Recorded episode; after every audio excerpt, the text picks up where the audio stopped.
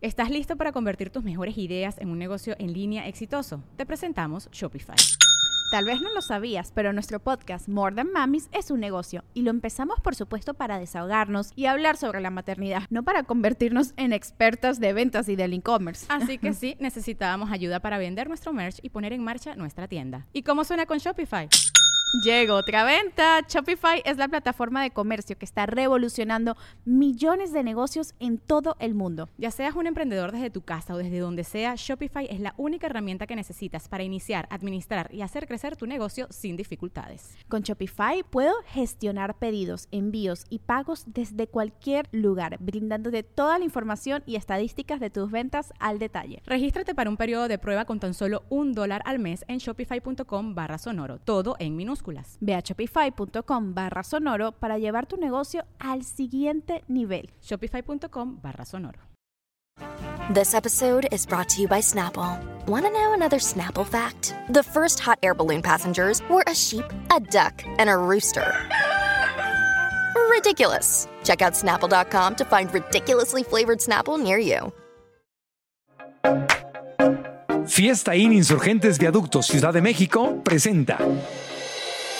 ¿Todos mentimos? Todos mentimos y todos los días y a todas horas ya tiene que ver con adaptarnos al ambiente, al mundo. Mentir es un síntoma de inteligencia. Mentimos para convivir, mentimos para encajar, mentimos para sobresalir. Cuesta mucho trabajo reconocernos como mentirosos. Nos cuesta muchísimo trabajo decir yo miento, yo me equivoco. La mentira es ponerte una máscara y ocultar lo que realmente estás sintiendo. Tú no quieres escuchar la verdad, no estamos preparados para la verdad. O sea, ¿queremos que nos mientan? Queremos que nos mientan, claro. Ay, no digas eso, por favor. Todos queremos que nos mientan. Tú empiezas a mentir y, ya es normal mentir. y además es adictivo. Mentir genera mucho placer y es adictivo. Y te vuelves compulsivo, ya mientes para todo, hasta mientes innecesariamente. Lo que estoy diciendo es que no seamos tan severos con el mentiroso.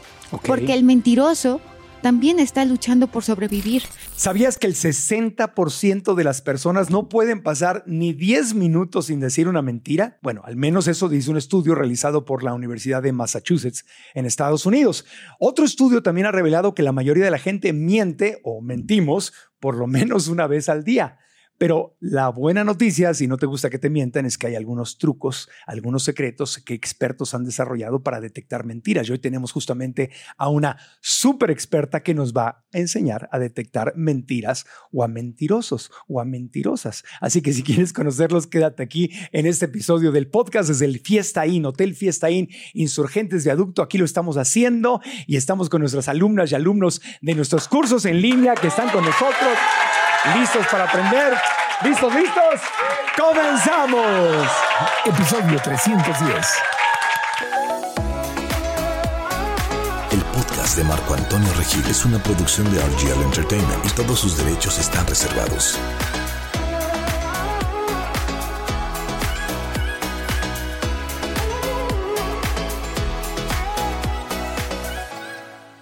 Marifer Centeno es autora bestseller, abogada, perito grafólogo y grafóscopo, y experta además en lenguaje corporal. Es una de las grafólogas más influyentes de América Latina. A través de sus redes sociales, donde tiene cientos de miles de seguidores, comparte consejos para aprender a leer a las personas. Marifer Centeno está en el podcast.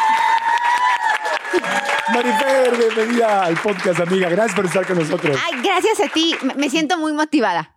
sí, yo también muy motivado, porque el tema está buenísimo. ¿A poco no está buenísimo? Eh, eh, es, esto, esto de las, de las mentiras, de que todo, o sea, a ver, ¿todos mentimos? Todos mentimos y todos los días y a todas horas ya tiene que ver con adaptarnos al ambiente, al mundo. Es hasta para sobrevivir. Fíjate que Paul Ekman al principio de, de los libros habla justamente que no es un tema de moralidad, sino de sobrevivencia. ¿Mentir es parte de nuestro instinto de supervivencia? y parte de nuestra inteligencia. Incluso para mentir, nuestro metabolismo basal necesita de 5, 5% o 10% de más actividad. O sea, es muy cansado mentir. Requiere mucha energía mentir. Claro, pero para empezar te tienes que acordar de todas las mentiras que dijiste para que cuando sigas con tu vida te acuerdes de aquello que inventaste. Bueno, mentir es un síntoma de inteligencia. Mentimos para convivir, mentimos para encajar, mentimos para sobresalir, mentimos para no lastimar, mentimos porque está en nuestro instinto, está en nuestra, está en nuestra naturaleza, si es que existe la naturaleza humana, mentir. Es decir, yo miento para convivir. Desde que yo llegué y te dije, estoy muy bien, a lo mejor no lo estoy. Qué gusto me da estar contigo. Igual no me da gusto. A lo mejor, a lo mejor tengo miedo, a lo mejor estoy asustada. Claro. A lo mejor, claro, porque además una cosa es el discurso racional que tenemos de decir, oye, ¿tú alguna vez has sido infiel? Y la mayoría de la gente va a contestar, No. ¿Cómo Claro. crees yo? porque nos cuesta mucho trabajo reconocernos como mentirosos. Claro. Nos cuesta muchísimo trabajo decir, yo miento, yo me equivoco, pero a lo mejor racionalmente digo, no. Pero sí soy infiel porque sé que tengo que contestar. Otra cosa que creo que es muy importante mencionar, mentimos en encuestas, mentimos con los saludos, mentimos cuando le decimos a alguien cómo se ve, mentimos cuando decimos que algo no nos gusta y sí nos gusta. Y pasa todo el tiempo en redes sociales. Hay una influencer que se llama Jerimoa. Jerimoa es una muchacha veracruzana que se volvió muy popular en las redes sociales. Bueno, el 80% de sus seguidores han de ser hate, comentarios de odio en su contra. Y eh, supongamos que el otro 20 realmente eh, reconocen que la quieren. Pero quienes están más pendientes son los que dicen que no les gusta. Hay una mentira ahí, porque entonces quiere decir que sí te gusta. Si yo te digo, a mí no me gusta el agua, no me gusta el agua, pero todo el tiempo estoy tomando agua. A mí no me gusta, no lo sé, el aguacate, pero todas mis comidas les pongo aguacate. Hay una contradicción en mí. Sí me gusta, pero algo está pasando conmigo que me cuesta mucho trabajo reconocerlo racionalmente. Claro. Es como si alguien me dice a mí, o sea, me, me caes súper mal. Me caes mal en todos tus programas de televisión, me caes mal en tu podcast, me caes mal, mal en todo lo que publicas, todo lo que es, pues estás viendo todo lo que hago. y Entonces no le caes tan mal. O sea, O está, no- o está adicta o adicto a, a odiarme. po- podría ser, pero no le caes tan mal. En el fondo algo tienes que le estás gustando. Claro. Porque, ah, bueno, eh, hay que tener en cuenta que el odio es una de las emociones más contagiosas, es decir, el fanatismo como cohesión necesita del odio, como la envidia. Yo no puedo envidiar a alguien que, por ejemplo, yo no podría envidiar a, a Camila Parker Bowles. Porque no tenemos eh, eh, en ningún momento ningún punto de coincidencia, ni en situaciones de modo, tiempo, lugar, nacimiento, eh, cultura. Tenemos, somos dos cosas totalmente diferentes pero yo sí puedo sentir envidia por una amiga de la preparatoria o de la secundaria a la que le fue mejor. ¿Por qué? Por- Porque era mi normalidad. Y en algún momento ella y yo estuvimos en el mismo lugar, tuvimos las mismas oportunidades, las mismas circunstancias, y yo no logro entender por qué ella sí y por qué yo no. Claro, porque es decir, yo pude ser ella. Y hay un lenguaje corporal de la envidia. Por Ah, ejemplo, cuenta. la sonrisa resulta muy delatora. Por ejemplo, los brazos en forma de jarra, poner, se llama en forma de jarra y habló de ello Desmond Morris. No, lo estoy, ah, exactamente, esta es la forma de jarra. Ajá. Habló de Cuando esto. para los que están escuchando nada más, puños en la cintura. Puños en la cin- como si el brazo se convirtiera en un triángulo. Sí, como si fuera una jarra, estoy cargando algo. como si, como si tu cuerpo fuera una jarrita, Ajá. como los, como las, Jarrito de tlaquepaque. como jarrito de Tlaquepaque. Un jarrito, sí. El jarrito de Tlaquepaque tiene, bueno, no lo sé. El punto ¿Qué, tiene el jarrito? Tiene, tiene como para que lo agarres de los lados. Pues no me acuerdo, pero sí es un jarrito. Pero es un son- Son, jarrito. famosos porque son delicados, ¿no? Y por eso Porque le dicen a la gente, andas como jarrito de tlaquepaque porque son delicados, se rompen fáciles, te enganchas con cualquier cosa. Las asitas, digamos, de los jarritos serían eh, la, la forma de, de brazo en forma de jarra. Entonces, vol- sí, volviendo al tema, bueno, quería yo desviarte con el jarrito de tlaquepaque. No lo vas a conseguir. ok, No lo vas, esa es mi meta. No voy a divagar hoy. ok. Pero para que no divague, ok, los brazos en forma de jarra Ajá, es porque estás a la defensiva. Entonces, cuando tú estás con, tus- con tus amigas, generalmente vas a bajar la guardia. ajá. Entonces te vas a poner relajada. Pero si yo me siento envidiosa de alguien, mi bracito va a estar en triangulito, porque mi cuerpo me va a traicionar ajá. y entonces estoy a la defensiva. Y por ejemplo, esa persona que es el centro de atención va a contar un chiste y todos se van a reír. Ajá. Pues mi risa va tarde, es decir, todos se ríen de, oh sí, este, el agua es cristalina y todos, ja, ja, Ja, ja. Entonces lo que yo hago es, pero sale después. Y además, ni siquiera es en, el mismo, en la misma zona de las cuerdas vocales, ni surge con la misma intensidad que la risa. Esa risa la es una risa mentira. como la voz tiene que ver con el diafragma, con cómo, cómo se va colocando la voz. Lo- todo lo que es falso lo vamos a hacer como, como por encimita, por decirlo de la forma más coloquial. Ay, qué chistosa eres, amiga.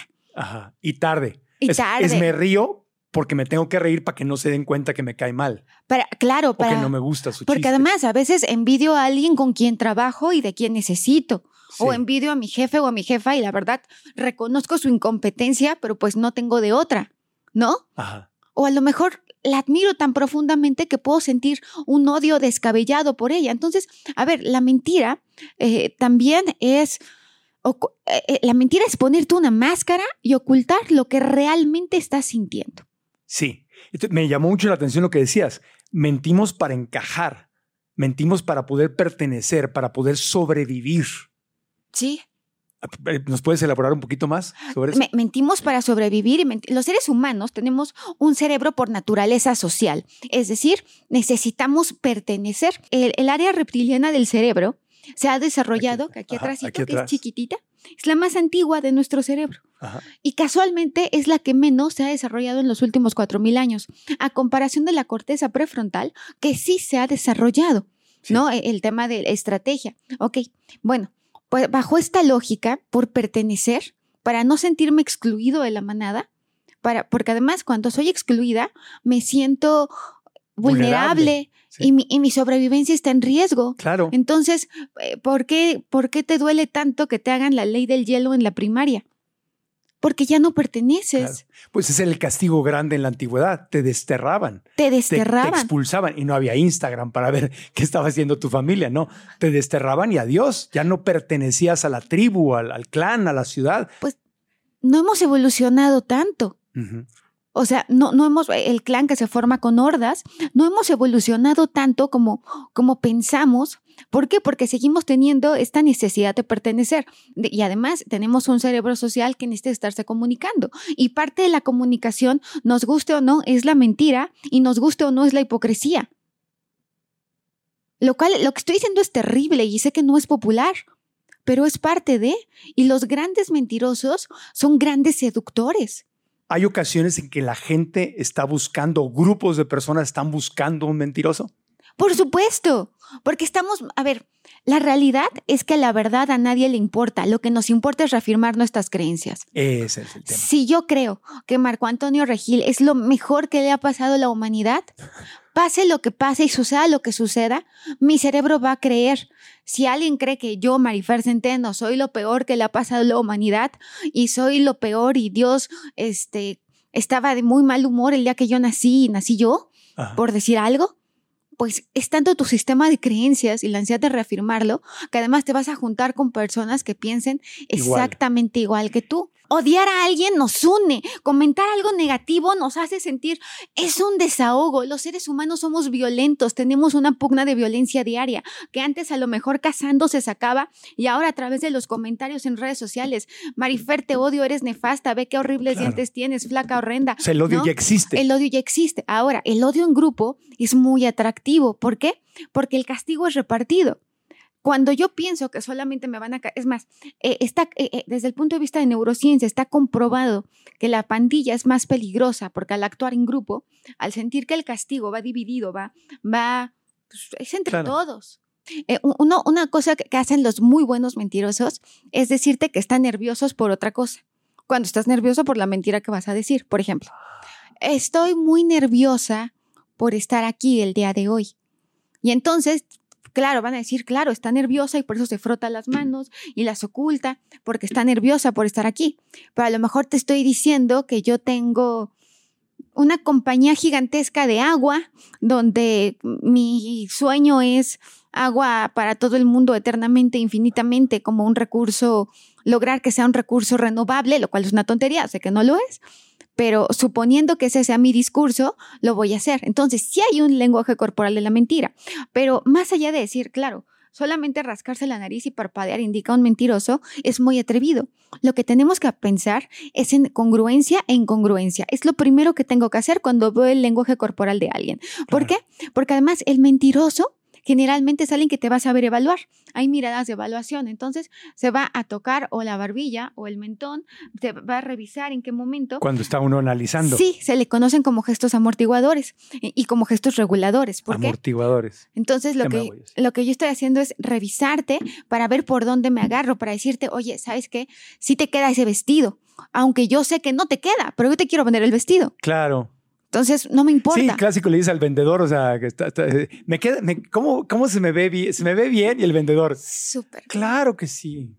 Me encanta, pero Es- no te queda, no te cierra. No, el vendedor trae aliento de comisión. Exacto. Claro. Tiene hambre de comisión. Tiene hambre, tiene hambre, quiere vender para... Y un una persona también honestamente podría decir, sí, me, pues me parece que está bien, pero sin embargo creo que te podría favorecer algo, algo, Sí, pero tú quieres escuchar. claro. Tú no quieres escuchar la verdad. No estamos preparados para la verdad. O sea, ¿queremos que nos mientan? Queremos que nos mientan, Ay, claro. no digas eso, por favor. ¿Todos queremos que nos mientan? Pues es que además, mira, la mentira ayuda a liberar serotonina. Entonces yo te digo, no, tú estás bien, claramente estuvo muy mal. Ese pequeño cachorro que te lloró cuando te vio, ese es un villanazo, ¿no? Pero a lo mejor tú, dentro de ti, dices, claro. Sí, e- ese cachorro es cierto, es cierto. Todos iban en sentido contrario menos tú, Marco. O sea, eso de que en el viaducto es, eh, es de dos direcciones, es una gran mentira, ¿no? Tú ibas bien, Marco. O sea, todos iban en sentido contrario menos tú, esa es la realidad. Pues es lo que mi ego quiere creer. Porque eso es lo que tú quieres Sí, creer. mi vo- la vocecita en mi mente dice, todo el mundo está, eh, va a estar, la vida va a estar bien cuando todos piensen como yo. Porque yo busco que confirmen mis creencias. Claro. Y si dicen lo que yo quiero escuchar, me va a parecer fantástico. Pero eso es, eso es la gente que, que, que tiene menos conciencia, ¿no? Porque cuando empezamos a cobrar conciencia, no nos gustan Te las cuestionas. mentiras. Me cuestiono y digo, oye, a lo mejor estoy mal, a lo mejor, y quiero que me digan, quiero retroalimentación para mejorar. Pero cuando estoy inconsciente, entonces, por favor, miénteme. Por favor, miénteme y hazme como quieras. Por ejemplo, y lo vemos mucho con el tipo de noticias que escuchamos. Claro. Si, si escucho un presentador que opine diferente a mí, ese presentador no es bueno. Está vendido. Está vendido. Está vendido, le están dando dinero. ¿Cuánto le pagaron para que él dijera que el calentamiento global existe? Sí, ¿Cuánto le pagaron? Porque no existe. Mira, mi casa es fría, vivo en el Ajusco. claro. O sea, a mí no me vengan con tonterías. Sí, Ese no sabe nada de la vida. Sí, sí. sí. No, y un día en Pachuca está bailando. No, es verdad. A nosotros nos ha pasado que, que estamos promoviendo el tema de cuidemos los recursos, eh, consumamos menos eh, alimentos de origen animal, eh, Claro. la ganadería, el planeta. La leche. Y, no falta que nos diga, ya te vendiste con los grandes millonarios del mundo y compraste la Agenda 2030 de la ONU y te- cuánto dinero te están pagando para promover eso. Wow, wow, wow. Y Porque no confirmaste su sistema de creencias. Claro. Pero si tú Porque les molesta lo que estoy diciendo. pero si tú hubieras salido a decir, claro, les quiero decir que hay millonarios que me han intentado pagar para que yo diga que existe el calentamiento global y que las grandes élites del mundo están generando una conspiración Eso. gigantesca con el fin de hacer que todos tengamos el pelo chino, así como lo oye, señor. Y entonces, porque también, a ver, la mentira también genera placer. Claro. Y entonces va a haber quien diga, qué bárbaro, Marco está diciendo, no se vende. Y además tú dices, yo no me vendo, porque las élites de los millonarios que nos quieren hacer de pelo chino a todos, Me lo voy a lasear. me lo voy a lasear. Exacto. todo. Ah, Entonces hay un grupo de gente Que, eh, claro, que compró esa historia es que para que que exista la mentira, tengo que tener a quien mentirle. y ahí tengo la oportunidad de crear mi secta. Por de supuesto. mis seguidores que, me- que, que van a comprarme esa historia. Así es, donde todos vamos a tener el pelo chino, Claro. perdón, lacio, como un acto de rebeldía. Claro. Eso somos y eso hacemos. Pero eso pasa en la política todo el tiempo. Pasa en la política y pasa en la historia de la humanidad y pasa en la pareja, porque además cuando tú le dices a una amiga, oye, fíjate que estaba yo comiendo y vi a tu novio con otra muchacha. Y entonces la amiga con la que se enoja es contigo, porque tú eres una persona, y seguramente alguien le ha pasado, porque tú eres la envidiosa que no la puede ver feliz, que no soporta la alegría ajena, y entonces tú mientes. Y después, años después, te dicen, ¿te acuerdas que me dijiste? Es que creo que tenías razón, porque fíjate que le encontré unos mensajes, ¿no? O, o cinco Claro. días después. Pero mientras tanto, tú eres la villana para él y para ella. Sí, porque yo no, porque no quiero saber. Por- quiero claro saber. que no, por supuesto que no, no quiero saber. No quiero la verdad. Y O sea, yo- habemos mucha gente que, bueno, no me quiero, quiero no incluirme, pero hay mucha gente que prefiere la mentira para ser feliz. Yo quiero un analgésico que me haga llevar la vida más tranquila que Ajá. una verdad, porque la verdad aparentemente no tiene remedio. Ahora, ¿hay un lenguaje corporal en la mentira? Sí. Yo decía en un principio que había que buscar la congruencia y la incongruencia. Es decir, si yo te estoy diciendo que yo te quiero mucho y que yo no te estoy ocultando nada, quiero que mis manos refuercen que te quiero y que no estoy ocultando nada. Pero si yo te digo, no sabes cómo te quiero, eh, qué a gusto estoy aquí, pues vas a decir, esto no checa. Si yo te digo, yo te amo con todas mis fuerzas, pues Claro. la emoción predominante es la ira. Sí. Si yo te digo, yo te perdono porque soy muy buena, Fíjate, te perdono, mijito. Yo te perdono. No sé si Dios te perdone, pero yo te perdono. pero te perdono. yo te perdono porque yo no quiero Pero cargar hasta con las eso. manos que hiciste fue lavarte No, las no, manos. Dios te perdone Enseñaste porque- Las palmas. Sí, así como que yo no. Soy Poncio Pilatos, me lavo las manos, ¿no? Exactamente, eso fue lo que hiciste ahorita. Ajá, eso casi. Este episodio del podcast fue grabado en el Hotel Fiesta Inn Insurgentes Viaducto, donde mi equipo y yo encontramos el perfecto equilibrio entre productividad y relajación.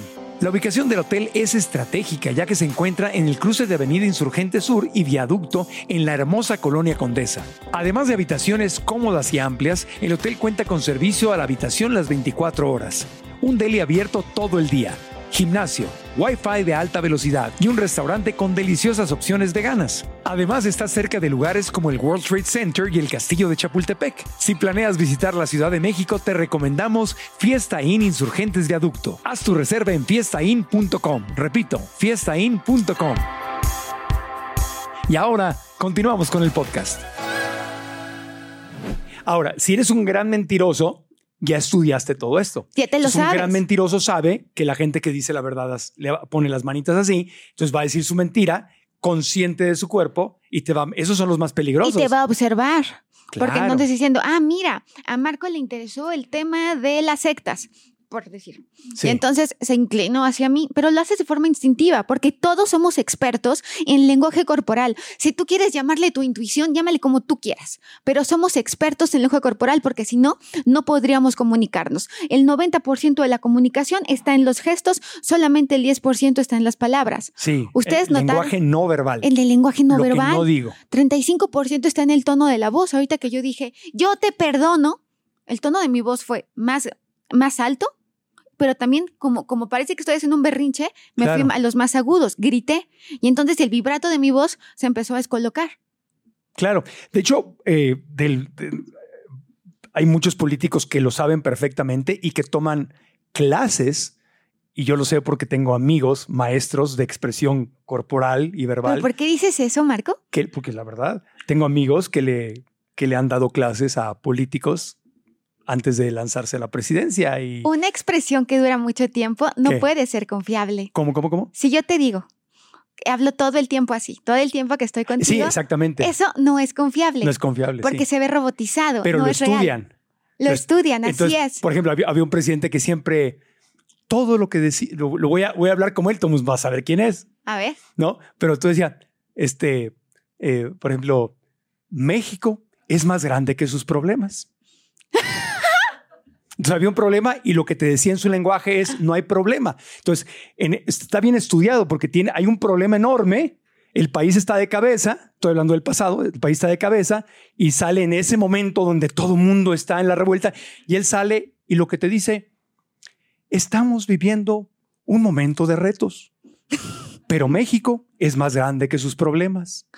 Pero los ilustradores lo pueden traicionar, por eso hay que ser observadores. Ajá. Es decir, Pe- Pero, pero la- lo que le está transmitiendo, o sea, está mintiendo. Sí, claro. Hay entonces, este- pero él está estudiado, este político está estudiado, es un experto en es un mentiras. experto y, y le está diciendo a la gente no hay problema. Sin decirlo, no dijo no hay problema, pero con su lenguaje corporal y al decir México es más grande que sus problemas, está diciendo todo está bien, lo tengo todo bajo control, no va a pasar nada. Y a este tipo de gestos se les llaman como ilustradores. Ajá. Si yo te digo, mi amor por ti es más grande, pues es, una, es, un, es un gesto amplio. Ajá. O sea, lo estoy, el ilustrador ilustra mis palabras. O sea, lo que yo te diga con gestos, lo que decir con palabras. Entonces, por eso yo te digo, mi amor es tan grande como el Amazonas. Sí, Pero yo hice así.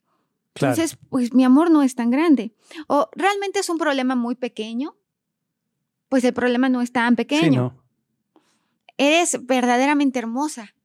Entonces uno puede ir captando esas incoherencias Claro, para captar a un mentiroso, que al Claro. final del día es el objetivo de este episodio, ¿verdad? porque además el lenguaje corporal no es reflexivo. Por ejemplo, El movimiento corporal no es reflexivo. no, no es reflexivo. Es decir, primero va el gesto y luego van las palabras. Y tú me dices, Marifer, ¿alguna vez le has mentido a tu esposo diciéndole que algo es más barato de lo que realmente es?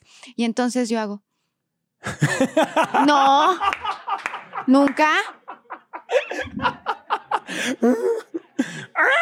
Me descoloqué. De hecho, la cara se me puso de lado porque hay un conflicto emocional. Claro, es como le dices hasta los perritos, dice, ¿quién se hizo popó ahí? El perrito. La mía baja la cola. Donna, Donna Sí. Marín, Sí. baja la colita. Claro, Porque, porque, pero bueno, esto ya nos habla de un cerebro mucho más estimulado. claro. Porque tú le dices, Donna, ¿quién se hizo pipí ahí? Y están Donna y Pastor. Y Pastor se queda como. Y Donna baja la cola y se pone nerviosa. Y, Sabe perfectamente que es ella. que es ella. Es ella, es una sé. descarada. Así somos los seres humanos también. Así somos los seres humanos. Así somos. Entonces, la- las- las técnicas para ir... eh, Primero es la congruencia, luego agrupar gestos. No nada más te fijes en el parpadeo, porque es lo que se llama el error de Otelo. el, error, de Otelo. El error de Otelo es cuando alguien dice la verdad, pero de los nervios parece que está mintiendo. Estas personas no pasan ni el polígrafo. ¿Pero por porque qué? estás Porque muy Otelo, Otelo nervioso. era el de los celos. El de los celos, sí. Ajá. Así, así lo bautiza Paul Ekman porque es como, digamos, es como un falso positivo. Entonces yo tengo, eh, te estoy contando algo que fue para mí una historia muy complicada y va a haber gestos de mentira, aunque sea la verdad. Es decir, eh, te estoy contando de em, cuando me desahuciaron a mi perrito, a mi hijo, a mi Yorquito, que es mi perrito que murió el 20 de, de septiembre. Esto es real, esto es tristísimo y real y ha sido muy, muy doloroso para mí. me imagino. Pero me pongo tan nerviosa que evidentemente el parpadeo va a aumentar y seguramente mientras yo empiece a hablar del tema de mi Yorkie que murió y que la gente puede pensar que un perro no te duele, pero un perro, perder a un perro que es tu compañerito, que te duermes con él, es el dolor más grande que puedes atravesar y van a decir, claro, pero entonces miró hacia abajo porque es una mentirosa y no quería, es lo que más he querido en la vida Yorkie.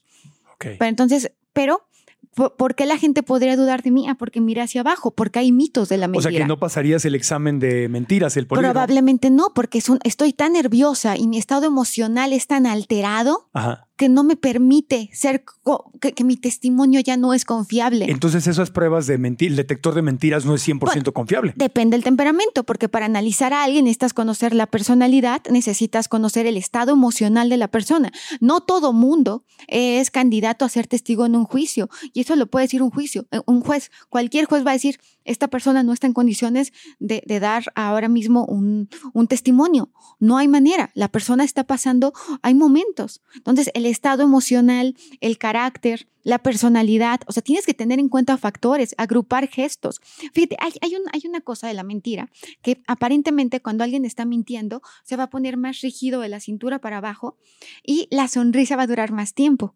Porque las emociones falsas duran más tiempos que las emociones reales. Una emoción real es corta. La sorpresa, por ejemplo, si alguien está sorprendido y dura más de seis segundos así, Ajá. no le creas. No, pues. He visto eso en algunas muy malas telenovelas que actúan así. Yo lo he visto en casos reales. Gente que exagera. Gente que, exa- por ejemplo, hay una, hay una, hay una persona que dijo, es que no quiero decir nombres, pero el tema es que dijo, yo No, soy virgen. Ese fui yo. Ah, no, perdón. ¿Ese eras tú? Pero entonces, cuando tú veías como, porque generalmente cuando algo te da vergüenza, te tapas la cara así. Ajá. Pero cuando haces ya un movimiento así de, yo soy virgen. No.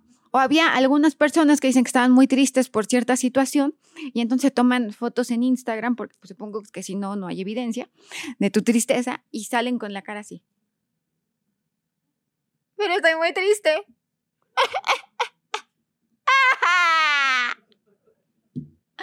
Marco, estoy muy triste. Me vas a hacer llorar. Eh, Entonces la mentira, ti- la mentira es exagerada. La mentira, porque además la exageración es una forma de mentira en sí misma. Ajá. Si yo te digo Llegué tempranísimo, Marco. Eran las 8 de la mañana y yo ya estaba aquí, maquillada, peinada. No creas que me retocaron, eso es una gran mentira. Yo llegué impecable. Estás exagerando. Ah, claro, y además es una mentira, además es una es una mentira Claro, bien vista. Por eso, lo- lo- pero los exagerados normalmente no les mientes. No les crees, perdón. Pues Los- claro que no. Sí, porque están mintiendo. Entonces, si exagera, entonces una forma de detectar un mentiroso es si está exagerando. La Si exageración. lo ves exageradito, no es le creas. al- altamente probable que está mintiendo. Claro, por supuesto, porque las expresiones no pueden durar tanto. Ahora, por ejemplo, nadie puede llorar, llorar más de 15 minutos. Es muy cansado para el cerebro. Sí. Llorar que- quema muchísimas calorías. Hay un gasto impresionante eh, energéticamente hablando. O sea, realmente para el cuerpo y para el cerebro es muy cansado llorar. Sí. Entonces puede ser que tú llores 15 minutos y después pares y luego vuelvas a llorar y después vuelvas a llorar. Ahora, hablando específicamente de la mentira, busca congruencia e incongruencia. Eh, si notas que, por ejemplo, nota cuando tú le haces la pregunta, pregunta concreta, respuesta concreta. Marifer, ¿tú gastas mucho? Eh, bueno, a ver, depende. ¿Mucho en qué? Defíneme mucho. Defíneme mucho. ¿Qué es ¿Me, mucho? ¿Comparado con quién? ¿Me puedes repetir la pregunta? Exacto. Sí. O sea, comparado con quién, con alguien que gana cuánto. ¿Cuánto? ¿Por qué? ¿Por qué? Mucho. ¿Qué es mucho? ¿Qué es mucho? La ¿Qué verdad tanto es subjetiva. mucho? Exacto, Mucho. Para mi abuelita, mucho no es lo mismo que para alguien más. claro. O sea, no, no es lo O sea- mismo para el dueño de Apple que para mí, ¿verdad? Porque para el dueño de Apple yo no gasto nada. Claro. O sea, yo no gasto nada. Es como te, te- le dan vuelta a la respuesta. Claro, ¿por qué no contestas? No, Pues entonces todos los políticos mienten, porque yo de cada entrevista que le hacen a los políticos siempre. Por supuesto. Oiga, ¿y usted aceptaría en caso de que no le favorecieran los resultados? Eh, mira, quiero ser muy cauteloso con esa pregunta porque no quiero adelantar los tiempos. Claro. Entonces, a ver, pregunta concreta. A ver, Marco, ¿me engañaste ayer cuando me dijiste que ibas a comer eh, tofu y comiste carne de puerco cruda? Por decir. Entonces ya, sí, ya, eso, antes de que hable, si hago eso, ya mentí. O me pongo muy a la defensiva. Claro. Oye, ¿tú robaste las servilletas de la mesa? Yo- ¿Cómo te atreves a acusarme a mí de que yo, yo estoy, tú me consideras capaz de robar? Pero es que hay un video, Marco. Ahora resulta. Esa incongruencia, la exageración, Claro. agrupar gestos. Cuando digo que no es reflexivo, quiero que veas el primer gesto Agrupar que gestos alguien a, a hace. muchos gestos juntos. a eso te Agrupar, sí, por ejemplo, agrupar gestos me refiero a que pienses dónde están las manos, dónde están los pies, cómo están los ojos, cómo están las cejas, cómo está el, eh, c- cómo está el surco nasogeriano, hacia dónde van los labios, eh, por qué, por qué está la defensiva, por qué de pronto enseña más los dientes, por qué el tono de voz cambió, qué fluctuaciones hubo en el tono de voz, en la velocidad. O sea, tra- tra- tratar de tener elementos, elementos, elementos, elementos, porque además mentimos diferente. Claro, tú estás viendo, eh, estás ya en automático porque eso te dedicas, estás viendo esto todo el tiempo en toda la gente. Pues es que, a ver, yo soy grafóloga, soy, Sí. soy abogada y soy perito y soy especialista en, en lenguaje corporal. Ahora, a nivel grafológico, Te hago una pregunta personal. sí, claro. Cuando sales con alguien así, el, el novio, ¿tienes novio, marido? Soy Este, casada. Eres casada. Y el marido no te tiene miedo así de que, ¿qué hago? Es lo que digo, me va a interpretar. Yo y todo. brincos diera porque Carlos me tuviera miedo. O no sea, tiene- no, ti- no, no, no, que te tenga miedo a ese ti. tipo no tiene temor de Dios. ese señor es un cínico. No, no es cierto. No, no miedo a ti, sino miedo a, híjole, si hago un gesto, me lo va a interpretar como que, o sea, Pues es que está en automático. ah, Y aparte lo conocí cuando le decía a Claudia, cuando yo tenía 17. Pues si fueron a Ah. mi boda. Entonces, la verdad es que Carlos y yo hemos crecido juntos. Eh, cuando tú pasas tanto tiempo con alguien, conoces lo mejor y lo peor de alguien. entonces él, él puede estar rela- relajadito contigo. Él puede estar relajado conmigo, sí, pero por ejemplo, ahora que tenemos un bebé perrito, eh, ah, me hace bromas como, oye, la siento muy fría, ¿no? Y ya, Carlos, estás mintiendo. O sea, sé perfecto cuando me miente, sé perfecto cuando me dice la verdad, sé cuando me dice, no sabes qué buena oportunidad es este coche. Es, no sabes, eh. o sea, precioso, único dueño. No, no, no. O también ya sé cuando me va a pedir algo, me dice, va en el coche. Qué bien te ves hoy, mi amor. Te chulea un poquito. Sí. Oye, mi amor, fíjate que Fíjate. va a venir Munir. Munir es su amigo. Y va a ser una cenita Cenita. Cenita, de puros amigos hombres, ¿eh? No va a haber novias ni esposas. Yo estaba pensando en ir. ¿Tú qué opinas? Qué precavido. Ajá, y entonces yo le digo, ay, y, y como acá regresas. Em, mm, eh, mira, es un poco lejos. Mi amor, Munir vive en Coyoacán. Ajá. Te queda 20 minutos. Es que en la noche hay que manejar con más cuidado, mi amor. Porque hay gente que se pasa a los saltos, ya te he dicho. Que aprovecha los saltos y los sigas hay que manejar con más cuidado. Ah, bueno, pues entonces como acá regresas. Em, em, em, este, mm, pues un poquito tarde, pero no muy tarde. Pero duérmete. Y entonces yo ya sé que va a llegar muy tarde. Claro. Pero entonces de repente me marca y me dice, ¿sabes qué? Vinimos por unos taquitos, Ajá. pero saliendo de los tacos voy para allá. Llega a la una de la mañana. Le marco. Estaba todavía vivo Yorkie, así que lo tengo abrazado y cargando a Yorkie. Mi amor, ¿cómo vas? Ay, no soy Carlos, habla Munir. Ajá. Carlos se fue al baño. Ah, perfecto, le marco ahorita, Munir, muchas gracias. Siguiente llamada. Mi amor, acá regresas. Hola, Marifer. No, no soy Munir, soy Jorge. Ok. Oye, y Carlos, fíjate que sigue en el baño. Yo creo que le cayó algo mal, ¿verdad? ¿Verdad? Ya se plática. Y yo, sí, bueno, gracias, Jorge, hasta luego. Y ya, ahí es donde ya tuerce el rabo a la marrana. Y yo, Pero, bueno, pero no sería mejor, digo, ya no quiero desviarme de- de- del tema. no, pero es que es una un forma de mentir. Son un montón de mentiras. Es una tras otra, con Claro. todo respeto a mi adorado esposo, que es un gran hombre, Sí. pero, Pero, pero, no sería mejor decirte, oye, Marifer, voy- voy a salir con mis amigos a cenar y, y yo creo que nos vamos a quedar tarde. ¿no pueden? ¿Alguien la que ha tenido marido? Ok. Y lo- no, no puede. ¿Se han tenido marido? Pero te- te- Los maridos no hacen eso, Pero Marco. tendría algo de malo decirlo porque si genuinamente, ojo, eh, si no estoy mintiendo, si voy a ir a casa sí, de un eso amigo, es lo peor. Lo mismo si no hay yo. mentira, entonces yo me quiero, ¿sabes qué, mi amor? Este, voy a salir con mis amigos y yo creo que vamos a acabar tarde y la verdad no, no quiero estarme reportando ni nada, ahí voy a estar, este, pues nada más, te estoy avisando que voy a ir a una fiesta. Pues haz ¿Y un ya? comunicado a todos los hombres y maridos del mundo para que todos lo entiendan, porque mi marido no lo entiende. Y no tendrías tu problema con eso. No, me tomo algo para dormirme y me duermo y ya. Y ya, ahí está. Sí, me tomo mi pasiflora en las noches y ya. Y ya. Punto. ya. Pero entonces todas estas son mentiras. Entonces lo que está diciendo que para detectar... a- Porque la mentira está normalizada y está bien vista. Claro. El mundo critica más a quien dice la verdad. Por ejemplo, vamos a pensar que tú algún día dices, lo, lo digo porque yo a título personal creo que la leche no es lo más saludable del mundo. Sí, Entonces, si yo digo que la leche no es tan saludable, va a haber un montón de personas que van a decir que yo soy de lo peor porque Sí. no estoy confirmando lo que están diciendo. Entonces, somos una sociedad que está más acostumbrada a decir mentiras que a gente directa que dice la verdad, Claro, porque no- es más cómodo. Para no meterse en problemas. Claro, ahora, hay gente que es, bueno, aquí, aquí va, aquí saco el grafólogo. Ajá. Hay, los grandes mentirosos, hay rasgos en la escritura de los grandes mentirosos. ajá. Por ejemplo, A un ver, buen mentiroso Todo esto lo vamos a ilustrar. Los que nos estén escuchando y quieren ver esto, pues vengan al canal de YouTube. se le conoce como colita de alacrán. Ajá. a la letra, o sea, la, la letra tiene como una colita de alacrán. Esta colita de alacrán, la A con una curvita al final. Con una curvita al final, Sí, como, como un una colita de alacrán. Ajá. Por eso se llama colita de alacrán en grafología. Las Sí. personas que hacen la letra sí son buenos mentirosos. Te van a decir cosas muy convincentes. Ajá. Una persona que escribe rápido va a poder articular mejor mentiras que una persona que escribe lento. Una persona que, que además escribe ligado va a tener una mayor inteligencia verbal para poder mentirte que una que escribe más separadito. Un mentiroso piadoso va a escribir muy paradito, muy vertical, porque pues me va obligado a mentir, es por piedad.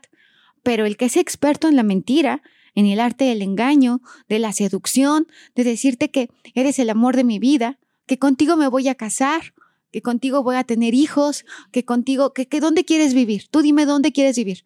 ¿Dónde quieres vivir? ¿Qué zapatos quieres usar? ¿Dónde te quieres ir de compras? ¿Cuántos hijos? Lo que tú quieras. El buen mentiroso, porque además cuando, cuando dice la mentira, se lo está creyendo, lo está viviendo. Sí. O sea, tiene una máscara de la verdad. Por eso es que es tan peligroso.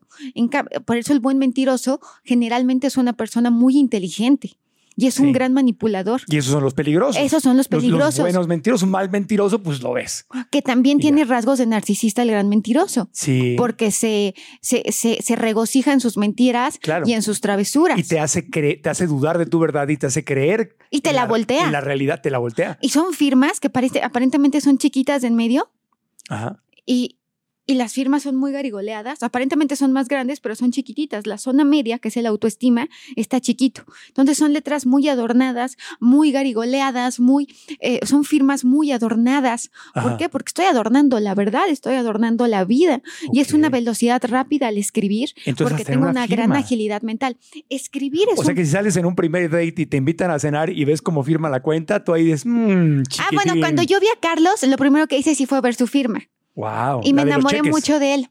No, para nada. No, hombre, yo en ese momento tenía yo, ¿qué me importaba a mí? No, no, no, pero no por el dinero. Me refiero que si tiene que ser como la firma, una, porque una cosa es cómo escribes tu nombre, otra es como, como firmas tu tarjeta de crédito, gráfico- cheques. El gesto gráfico se mantiene. Por ejemplo, en materia de grafoscopía, que esta es otra forma de mentir, la falsificación, la simulación, el abuso de firma en blanco es una forma de mentira que lo ve un perito grafóscopo. Yo soy perito grafóscopo, soy hija de perito grafóscopo, que es mi mamá. Claro. Entonces conozco o perfectamente sea, la por materia. generaciones lo has tenido. Pues sí, la realidad es que sí. Y, y- y mi, mi bisabuelo fue de los primeros abogados que hubo en México. Wow. Somos apasionados y alocados. Es que El- está, está muy interesante. ¿Verdad que sí? Súper interesante. Bueno, pues escribir es un proceso neurofisiológico. Escribimos con el cerebro. No tiene nada de esotérico, no tiene nada adivinatorio, no tengo yo un don, yo soy un perito. Y entonces mi trabajo es, por ejemplo, en caso de una falsificación, los hijos son los mejores falsificadores de los padres. Claro. Yo siempre lo digo, desde la boleta al testamento. ¿Por qué? Porque pueden, ah, se llama grafogenética. Seguramente alguien de aquí alguna vez, bueno, seguramente ellos no, porque el público es muy diferente Sí. al grueso de la población, claro. pero alguien alguna vez en alguna boleta de la escuela pudo haber, o un permiso, pudo haber eh, dibujado la firma de su papá. Eh, eh, ¿a, a qué te refieres con la firma de mi papá? no De- te de- de- pongas a la defensiva. De- defíneme, porque ¿qué, qué qué es una boleta? que es una boleta? Una boleta era donde estaban todos tus dieces, Marco. Sí, alguna vez. Y ese diez en conducta. Sí, alguna vez. Yo creo que no eras un niño inquieto, entonces seguramente Sí, alguna vez reprobé materias y firmé mi boleta para que me dio vergüenza enseñar. Pues me iban a matar en la casa, entonces pues mejor la firmé. y te Yo- salió, Sí, me salió, claro. que porque se llama grafogenética, así sí, como porque heredas. además mi mamá me había entrenado para hacer su firma porque me pedía, yo era su asistente, entonces me pedía que firmara cheques y cosas. Entonces yo estaba profesionalmente entrenado por ella para firmar. por ella. biológicamente entrenado para firmar Sí. como ella, porque tienes Sí. gestos de ella, rasgos de ella, vive en ti. Entonces, la mejor persona para poder imitar la firma de otro es su hijo. Sí, sí. sí, ¿no? Yo, yo, por ejemplo, tengo totalmente, puedo hacer la letra de mi mamá y de mi papá. Sí. Y, y esto, a lo mejor, nu- nuestro fino público y tu público, tu fino auditorio, Eso, eso es un nunca ha público hecho algo así. elevado, es un público elevado, ya, ya trascendido. De ¿Qué? hecho, están aquí, el cuerpo físico está aquí, pero ellos ya no están aquí, están en otra dimensión. Siento la elevación espiritual. ¿Verdad que sí? Sí. Estamos sí. vibrando alto. vibrando alto. Sí, ya fuimos más allá. Más Así, allá. así lo siento. Sí, yo lo sé. Siento algo en mi corazón. Sí, ellos ya están más allá de la mentira. Pero ahorita que hablaste, co- como, co- como esos líderes, Esos líderes que te dan, dicen mentiras. pero Pare ¿por qué dices eso? ¿Eh? ¿Por qué dices eso? Pare de sufrir porque dices mentiras. Porque a mí se me hace que es una mentira. Claro que lo son, porque son armas de seducción. Sí. Están seduciéndote, te están diciendo que te vas a curar, que vas a encontrar el amor de tu vida, que se te van a acabar los problemas, que vas a tener dinero. Por solo 100 dólares. Pase a depositar 100 dólares. La obispa, la obispa nos va ahora a bendecir a todos. La obispa, obispa Marifer va a estar bendiciendo aquí en Tlalpan. Hacías mucho gusto, Sí. así es. Sí, entonces, eh, la- para mí la gran mentira ahí es que tu poder, eh, tus posibilidades ya viven dentro de ti, Dios vive dentro de ti. Entonces acá es como que si, si tú vienes a través de mí, yo te doy aquello. Es una crueldad porque juegan con la fe de la gente. Exactamente. Y, y- y se apropian a, a Dios, o sea, se Y apropian generan la franquicia sectas. de Dios. Ahora, hay eh, estudios que dicen que la gente que miente también, que- bueno, tú lo dijiste al principio, que es cansado mentir, Es muy cansado. porque la mentira requiere más energía, pero que además... Liberas cortisol, glutamato, adrenalina. Es cansadísimo. O sea, el mentir. mentiroso le afecta su salud. Sí, claro. O sea, si yo todo el día A te miento. corto y largo plazo le afecta. Sí, bueno, también ocurre un fenómeno con el mentiroso que es la desenvilización. Es decir, yo de tanto mentirte, con que yo no lo sé. Yo nací china. Soy muy lacia. Entonces vamos a pensar que yo te miento todos los días diciendo, cuando yo tenía el pelo chino, Marco. Eh, pa- para los que no están en México, en México le decimos pelo chino al cabello rizado. A cabello Porque rizado. somos el único país que le dice chino al cabello ¿En serio? eh, rizado, bucles, como quieras, pero sí, porque los chinos tienen el pelo lacio. Entonces yo no sé dónde, Oh. los mexicanos no sé dónde sacamos eso. Es una mentira. Es una mentira que repetida mil que los veces. mexicanos nos hemos dicho. Entonces, en este podcast, cuando decimos pelo chino, nos referimos a, a pelo colocho, rizado. Ajá, Ajá. justamente. Pero bueno, es cierto, es cierto. ¿El pelo chino qué es? ¿Cuándo has Porque el pelo chino es lacio. ¿Cuándo has visto un chino con, con- con bucles? No, Pues no. Son, Bueno. son lacios. suponiendo, yo soy muy lacia. Sí. Entonces, suponiendo que, que yo días te diga, y entonces cuando yo tenía el cabello rizado, Sí.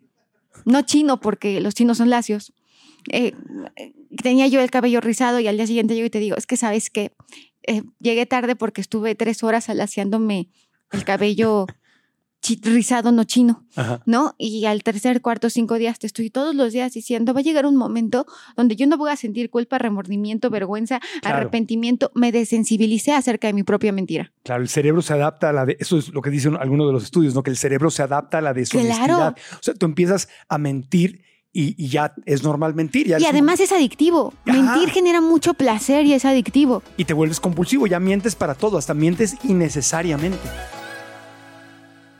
¿Te has fijado cómo a veces a tu mente le encanta enfocarse en lo que no sale bien, en las críticas, en los errores y en los conflictos? Por ejemplo, si publicas una foto en tus redes sociales y la mayoría te dan like y te dicen que te ves increíble, pero una o dos personas por ahí te atacan o te critican, ¿en qué se enfoca tu mente? ¿A quién te dan ganas de contestarle? ¿En quién te quedas pensando todo el día? Ah, muy interesante, ¿verdad? ¿Por qué lo sé? Pues porque lo he vivido. La buena noticia es que esto no tiene que ser así. Así que si sientes que tu mente te está saboteando al enfocarse en lo negativo e ignora lo positivo, quiero decirte que no estás sola o solo, que eso tiene una solución. Quiero compartir contigo las herramientas que hace años aprendí y que me han ayudado a alcanzar mis sueños y decirle adiós a las excusas y a los miedos. Por eso te invito a inscribirte a mi masterclass gratuita llamada Descubre si tu mente es tu amiga o es tu enemiga. Los tres pasos para alcanzar tus sueños. Ve a marcoantonioregil.com diagonalmente. Repito, marcoantonioregil.com diagonalmente y nos vemos en la clase. Y ahora continuamos con el podcast. El punto es Bueno. que y hay un momento donde tu cerebro tiene mucho placer de decir mentiras, Sí. donde le gusta decir mentiras, donde las goza, donde las necesita. Por ejemplo, una persona a la que le falta sexo va a ser más mentiroso, va a ser más chismoso, va a ser más, eh, va a estar más interesado en ver. Ah, sí, pues ya vi que el señor está interesado en mí. Yo como que digo, ay, los pelones Sí, son pues más ve- pues, atractivos. velo cómo está sentado. está Claro. así, mira. Y mira, y se puso rojo. Sí, y entonces sí. yo me voy a sentar y le voy a enseñar el muslo para que vea que no me es indiferente. Claro. Entonces, pero va a generar, o sea, vamos, la, la mentira genera placer en sí misma, Claro. porque además me protege. Claro, y como que somos muy de- duros con los mentirosos, pero nos protegen las mentiras. Claro, lo que decías de que ha sido una forma de supervivencia. Sí. Igual, igual que el chisme también empezó como una forma de supervivencia. Podríamos tenerle hasta compasión a quien nos miente descaradamente. Por ejemplo, vamos a pensar que un señor me quiere ligar a mí. Ok. Y entonces el señor, porque las mujeres seducimos con el lenguaje corporal, Sí. el hombre con poder. Entonces, este señor, para poderme seducir, seguramente va a decir, va, va- para empezar, va, va a cambiar su postura. Ajá. Es decir, va a enseñar más eh, ciertos miembros viriles. Así como el pavo real enseñaba sus alas, los hombres, esta postura de recargarse en el coche. ¿Se acuerdan cuando lo veíamos en, en algunas películas que se recargan en el coche y como que enseñan su... eh, En el, en el automóvil, Sí, pues. que se recargan. O sea, imagínate que es no me en- quiero parar. en- Te están esperando afuera del coche, o sea, te están Ah, y se recargan en el coche. Ah, así como que abren, mira. Ajá. Y entonces enseñan algo que es un, eh, un diferenciador biológico por no ser, incumplir con las normas de la comunidad. Sí. Enseñan eso para que tú digas, órale, El- o sea, hablamos claro, ¿de qué están enseñando? ¿Están enseñando el coche o están ahí presumiendo este. el coche es el pretexto, pero al ponerse en esa postura está enseñando el miembro viril. Ah, Ya. encontré la palabra. el miembro viril? Digo, se llama pene. Sí, sí, pero ese qué tal si nos bajan el video. No, porque. Bueno, está bien. El miembro. El, el miembro. El miembro, El miembro. el nepe, para que no haya... Ya. Pero luego también dicen que, que cuando, te- cuando, Entonces cuando me- traes un carro muy grande y lo presumes es porque justamente aquello no hay mucho que presumirle. Podría ser una compensación, Una pero hay gente que es muy extravagante. Sí, No, yo soy bajita, a mí me gustan las camionetotas. O sea, Ya. a mí me gustan las camionetas grandes, claro. pero soy un ser de 45 kilos, de unos 60 de estatura. Entonces te gusta perderte en la camioneta y... Sí, claro, y meto a mi Yorkie y a mis perros. Y, o sea, Ok. Claro, pero es una compensación. Eso no es una Entonces el pavo real enseña plumas, el hombre enseña hom- poder. Sí, enseña poder. Sí. Y, y por otro lado, te va a decir, ¿sabes qué? No pude venir por ti en mi BMW o en mi carro de 5 millones de pesos porque está en el taller mecánico. y por eso es que nos vamos a ir en el pecero, pero Claro. por única ocasión. Entonces, son mentiras, pero las mentiras nos protegen. Sí. Lo que estoy diciendo es que no seamos tan severos con el mentiroso, porque el mentiroso también está luchando por sobrevivir y está luchando por pertenecer. O todos tenemos una tía que cuando tú le dices, oye tía, fíjate que eh, Carlos tuvo un detallazo conmigo y me vio tan triste que me regaló a Martina, mi nueva perrita, y lo estamos cuidando y nos ha unido mucho como pareja. Y tu tía te dice, mira. Claro que sí, Marifer. Fíjate que yo una vez tuve un hombre que era tan extraordinario que cuando me vio triste a ti te regalaron un perrito, a mí me regalaron diamantes. Oye, fíjate que me dedicó una canción, a mí me dedicó un concierto. Sí. O sea, siempre es uno más que tú. Y hay una pariente que hace eso, pero Claro. es un sentimiento para compensar. Pero hay una inseguridad. Claro, pero no deja de ser mentira. Claro, pero pasa hasta en lo más O común. sea, ¿cómo que Luis Miguel te dijo? O sea, tú ahorraste para ir a ver a Luis pero- Miguel, ya le dedicó un concierto a Luis Miguel y en anónimo. Sí, pero pasan cosas más sencillas. O sea, dices, oye, yo fui a Acapulco de vacaciones. Y en vez de que te dejen contar tu historia de que fui a Acapulco, te dice, ah, claro, yo también fui. Uy, y ahí está, yo conozco al dueño de no sé qué. Y mata tu historia. De Claro. alguna forma tienen que matar tu historia. Mi historia tiene que estar más buena que la tuya. Mi visita a, al al Ajusco fue- es más espectacular que la tuya. O sea, Siempre uno más que tú. siempre uno más que tú. Siempre mejor que tú. Y no, entonces, pues sí, tú. Es- tú- entonces están ahí, es una inseguridad y tienen que exagerar, mentir de alguna forma para... Pues para protegerte. ah, para ponerte esta máscara ante la vida que todos necesitamos. Por eso creo que no podemos ser... De hecho, tenemos unas imágenes, unos sí, videos ahorita vamos a de eso. algunos mentirosos Sí. que creo que han sido importantes, pero sobre todo creo que nos va a servir. Ahora, hay cosas que, que, por ejemplo, que tienen que ver con la aceptación y quizás con la aceptación mientas menos. Hay cosas Sí. que hay en las firmas que hacen que debes quitar de tu firma ¿Así? porque te alejan de quién eres. Por ejemplo, ¿Como qué, por ejemplo? Vamos a ilustrarlo en- Vamos a en- en- ilustrar. En, YouTube, sí. Vamos a pensar que yo encierro siempre la firma. ¿Qué es lo que estoy pasando?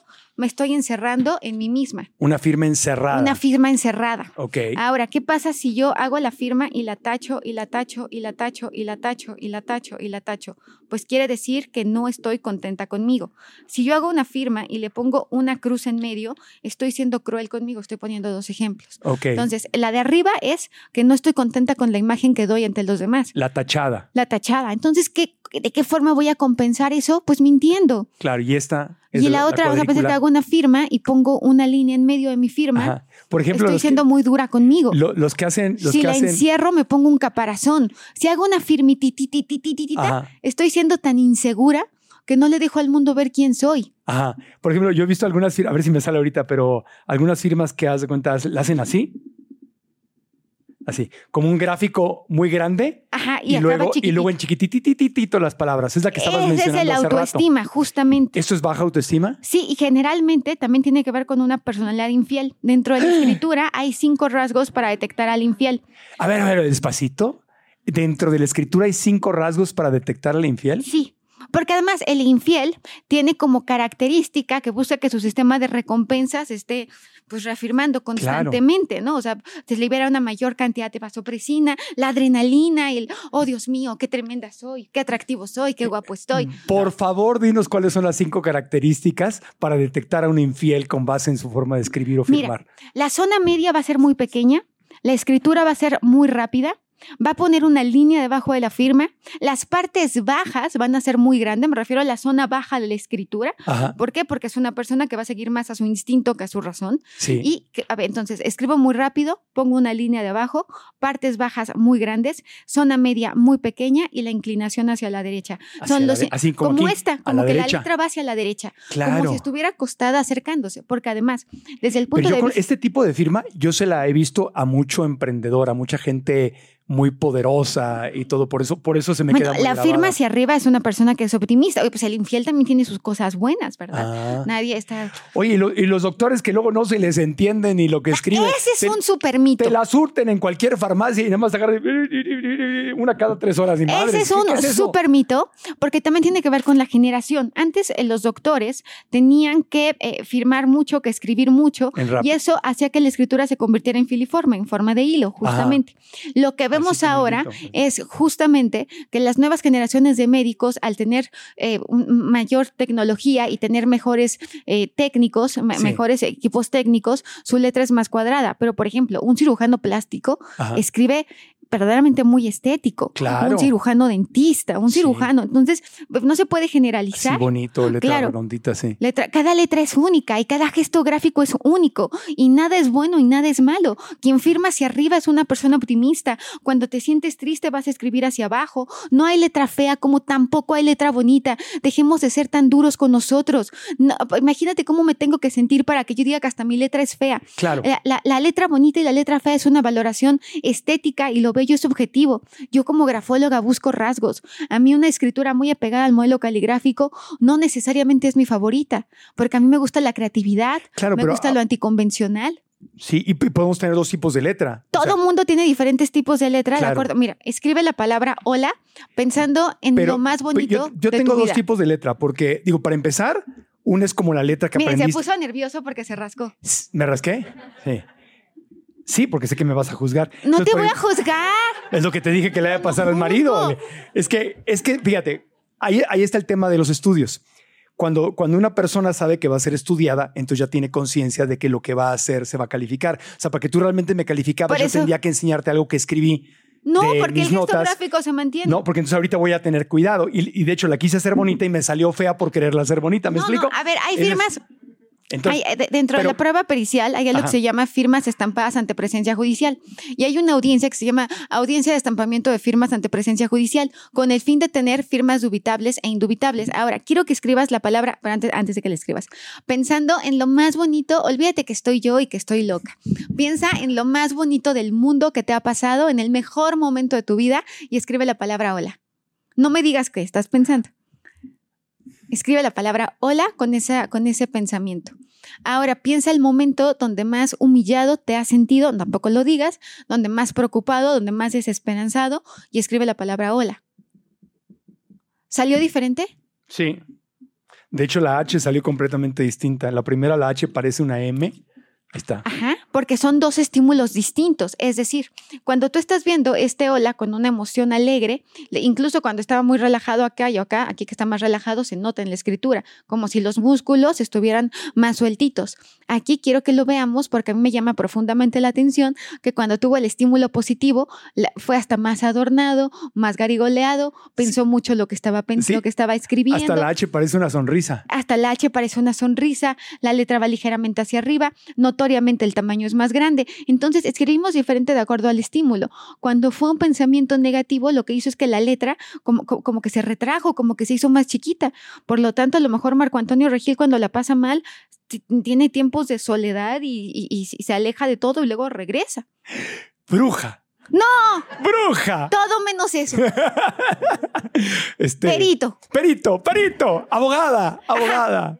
Qué bien, abogada. Pero también lo que decías antes era muy interesante, porque hoy escribimos diferente porque escribimos menos. Entonces, Claro. Cuando yo voy, por ejemplo, a un taller y tomo notas, veo lo atrofiado que estoy en mi, mi forma de escribir. Pero nunca se te va a olvidar. No, no se me olvida, pero no escribo tan bonito como antes porque ya no escribo. Todo es en la computadora, en el celular. Las únicas veces que escribo es en un retiro, en un taller donde tengo te- mi. Me explico. Entonces ya, ya hasta, hasta, la, hasta la mano, o sea, el cerebro dice, hey, mano, ¿qué onda? O sea, escribe.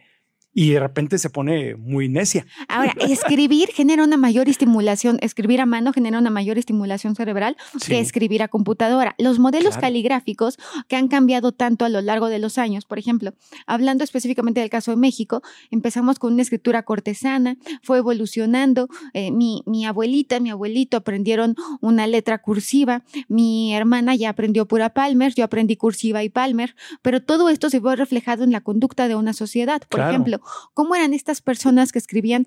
¿Han visto la firma de Sor Juana Inés de la Cruz? No, Esa, el modelo caligráfico de aquel entonces eh, tenía muchos adornos, muchos garigoleos. ¿Y cómo eran Como las barroco. personas? Claro, como redondillas. Ajá. Hombres necios que acusáis a la mujer sin razón. Ahora, ¿qué diría? Pues dime las cosas en mi cara, ¿no? O claro. sea, hasta el lenguaje ha cambiado sí, sin ver que sois la ocasión de lo mismo que culpáis, ¿no? sí. O, o- o- o pensar, por ejemplo, en un Salvador Novo, cómo escribía, cómo es la escritura y, y cómo se va reflejando no solamente en el arte, en la poesía, sino también en el comportamiento. Mi abuelita, si te dice, Marifer, yo llevo el postre, mira, si no llega con el postre mamá Carmelita, se nos muere del coraje, del susto y de la vergüenza.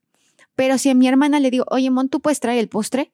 O a mi hermano Miguel Ángel o a Jorge Alfonso, llegarían y dirían, ay, se me olvidó. ¿Puedes mandar comprar uno? Sin problema, porque son dos, dos formas de educación totalmente diferentes. El modelo caligráfico influye más de lo que quisiéramos o de lo que pensamos. Por ejemplo, si, si una persona aprende a escribir con signos de puntuación perfectos, va a ser una persona más metódica y más apegada al orden. Si a una persona, que esto pasa mucho en los kinders, en las preprimarias, que les dicen, es que su hijo escribe muy grande, déjalo que escriba grande, déjalo que escriba grande, por favor, quiero que se sienta seguro, queremos una sociedad de personas seguras. Entonces, cuando la maestra le dice que escriba chiquito, chiquito, chiquito, Te quieren meter en la cuadrícula, ¿no? Te Que- quieren que meter en la O lleve el cuadrícula. y la L, o sea, te ponen un modelo como militar. como militar, déjalo que escriba grande. Déjalo que escriba grande, déjalo que se sienta seguro, déjalo que haga el garabato libremente. Yo hubo mamás que le dicen, ya te saliste, porque van mucho a Grafo Café, Grafo Café es mi café con grafología, y llegan y le dicen, oye Marifer, ¿verdad que mi hijo está muy mal? Pero díselo a su papá, porque mira, el niño, hay, hay garabatos que son estructurados y no estructurados dependiendo de la edad. Entonces, generalmente que un niño haga un garabato y pueda sostener el útil escritor y te puede explicar qué significa el dibujo, es una muy buena señal Claro. pero que la mamá le esté diciendo, qué horrible dibujas, qué espantoso, ve cómo se sale y luego todo en negro, qué horror, y, te- y se lo dice al niño, pues le estás mandando un mensaje muy negativo. Bueno, tan negativo es como cuando el niño hace cualquier dibujo que, que sabes que lo hizo con flojera y le dice, qué maravilla, qué obra de arte, bueno, también es contraproducente. ¿Viste el caso del niño este que hacía doodles, o sea, garabatos, y que lo corrieron en Estados Unidos, que lo corrieron? ¿No? Lo corri sí. No, a lo mejor estoy equivocado y no fue en Estados Unidos, pero el niño, lo, lo ponemos en el podcast para, para ilustrarlo, niño que hacía garabatos.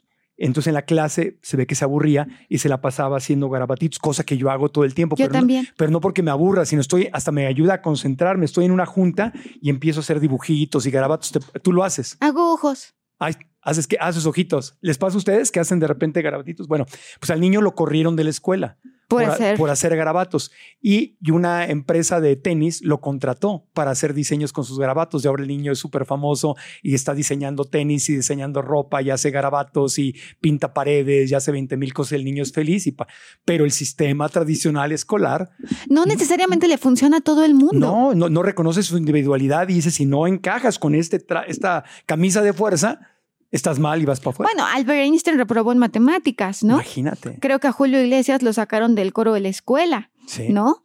A Steve, a Steve Jobs también tuvo Sí. problemas. Sí, muchos por eso dejan la escuela. Mucho emprendedor, mucho genio deja la escuela porque te quieren meter a un molde. Porque el mundo es de los originales, Marco. El mundo es de los diferentes, de los locos. Y cuando digo originales me refiero de aquel que se atreve a ser diferente. Aquel que, mira, generalmente estos grandes genios han sufrido bullying de la infancia, Sí. han sido muy criticados por su círculo, pero vale la pena atreverse a pensar diferente y atreverse a ser diferente, porque el resultado eres tú. Claro.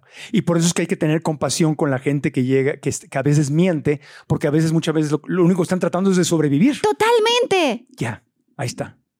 Y, De eso no- pertenecer. y si vemos a una, a una persona que está sufriendo por eso, que está mintiendo, a lo mejor podemos decir, bueno, no es que sea malo necesariamente, sino que simplemente está tratando de encajar. Así es. a lo mejor para ayudarle a que no mienta, le podríamos decir, Oye, no me tienes que mentir, me puedes decir la verdad. Pero también te puedes sentir exhibida. Si yo a una persona verdad. le dices, mira, los dos sabemos que Luis Miguel no te dedicó a un concierto. Le Sí, quitas el- la, máscara. Pues creo que a veces incluso más vale ser empático Sí, y decirle, qué maravilla que Luis Miguel te dedicó a un concierto. claro. O sea, lo que estoy diciendo es muy feo. Claro, hay gente que, que miente y que daña, y eso es terrible. Pero mentir y dañar también ya puede tener un- una tendencia psicópata. Mentir para dañar. Mentir porque no soy capaz de ponerme en tu lugar y de sentir empatía. Sí. Mentir para dañarte porque me gusta verte sufrir. Eso es terrible. ¿Crees que es demasiado tarde para alcanzar tus sueños? ¿Sientes que no tienes el control de tu vida? ¿Te preocupa no estar aprovechando todo tu potencial? Si es así, es posible que tu diálogo interno, es decir, la vocecita en tu cabeza, te esté haciendo daño. Soy Marco Antonio Regil y quiero invitarte a cambiar la historia que tu mente te está contando para alcanzar todas tus metas. Tengo más de 35 años de trayectoria en la carrera de mis sueños y he ayudado a miles y miles de seres humanos a lograr sus objetivos. Tú puedes ser una de estas personas. Inscríbete a la masterclass gratuita, descubre si tu mente es tu amiga o es tu enemiga. Los tres pasos para alcanzar tus sueños, incluso si crees que es imposible. Conoce los primeros pasos para co-crear la vida que anhelas. Inscríbete gratis y nos vemos en la clase. Entonces, va- vamos a ir a ver los, los videos que nos Ay, trajiste, pero, pero antes de eso nada más quiero repasar las formas de detectar a un mentiroso. Nos has dicho muchas, creo que nos has dado un contexto muy amplio, pero repasando, dijiste eh, el tono de voz. La congruencia y la incongruencia. Buscar congruencia, que lo que diga con palabras, lo diga con los gestos. Buscar que los ilustradores, es decir, la forma en que muevo las manos, Ajá. sea congruente. Revisar que el discurso sea espontáneo. Pregunta concreta, respuesta concreta.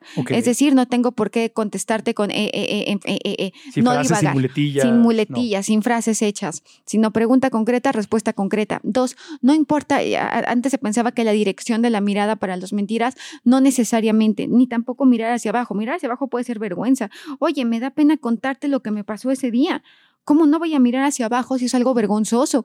No tengo cara para sostenerte la mirada de la pena que me da contarte esto. Sí. Entonces, pensar en agrupar gestos, no solamente pensar que porque aumentó el parpadeo se tocó la nariz. Claro, la mentira no es reflexiva. Es decir, va a haber gestos que te van a traicionar.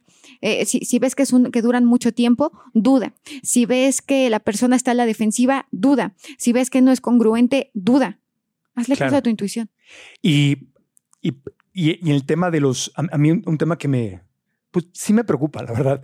Grandes líderes o grandes mentirosos profesionales que manipulan al mundo. Ahorita que tenemos un mundo tan encontrado y que, y que siento que es, que es más fácil manipular, porque es lo que tú decías, estamos en polos opuestos y ya estamos perdiendo la habilidad de, de estar a la mitad del camino. Por decirte algo, voté por tal presidente y ya no puedo aceptar una crítica para ese presidente. O sea, ¿qué pasó con aquello de voté por él, pero puedo aceptar que lo que está que algunas Ah, cosas están porque bien el y otras no están es mal? racional, el voto es emocional. Pero ¿por qué tiene que ser todo o nada? Me explico, porque cuando estoy en todo o nada y ya no puedo tener un pensamiento objetivo de, oye, sí voté por él, pero ha cometido estos errores y estos otros no, estos me han gustado. Ya no hay esa plática. El es, pensamiento odias polarizado nos aleja de la verdad. Ah, Pero siendo una sociedad que está tan desilusionada de las instituciones, tanto de gobierno como religiosas, del mundo, de la economía, de todo, somos más propensos a caer en sectas, somos más propensas a caer en malas, en malas manos, porque somos más vulnerables. o a quien te prometa que, que no lo que va a arreglar, sino quien que te las van a Sí, pagar. que lo va a arreglar en un minuto. O que, que este grupo de gente te lo va a pagar. Porque entonces, claro, porque el odio genera una gran cohesión y genera una gran unión. No, es más fácil que vayamos a marchar porque odiamos algo que porque amemos algo. Claro. O sea, es más fácil ir a marchar en contra de la violencia que a favor de la paz, siendo exactamente el mismo, ¿eh? Sí. Va a haber más gente porque el odio nos mueve. A ver, hace tiempo vimos en México un suceso televisivo que fue la Casa de los Famosos. Ajá. Y en la Casa de los Famosos había un, un fenómeno de odio. Es decir, la persona que salía esa semana era odiada por una semana hasta que salía el otro para odiar nuevamente a otra persona. Odiaron a todos dentro de esa casa, a algunos más, a otros menos. Pero el odio es una forma de unirnos, de dividirnos. Qué horrible, pero sí, O sea, divide y vencerás. claro. Pero, pero, pero la división Pero hace lo que, que, los que grupos se unan. Eso- Claro, No podemos dejarnos seducir por líderes que nos están metiendo odio no podemos, tenemos que ser a racionales. ningún nivel, gobierno, ningún religión, nivel. en la familia. Jefes, jefes, Parejas. am- amigos, parejas. Si tu pareja te dice que tus papás son lo peor y que los debes de odiar, es una muy mala señal. Que tu pasado, que cómo fue que tus papás te criaron tan mal, tan maleducada, tan grosera, algo está pasando mal con esa persona, porque así te conoció. Entonces sí creo que eh, hay que ser muy, muy cautelosos con los diagnósticos, pero sobre todo creo que hay que entender que el pensamiento polarizado nos aleja de la verdad.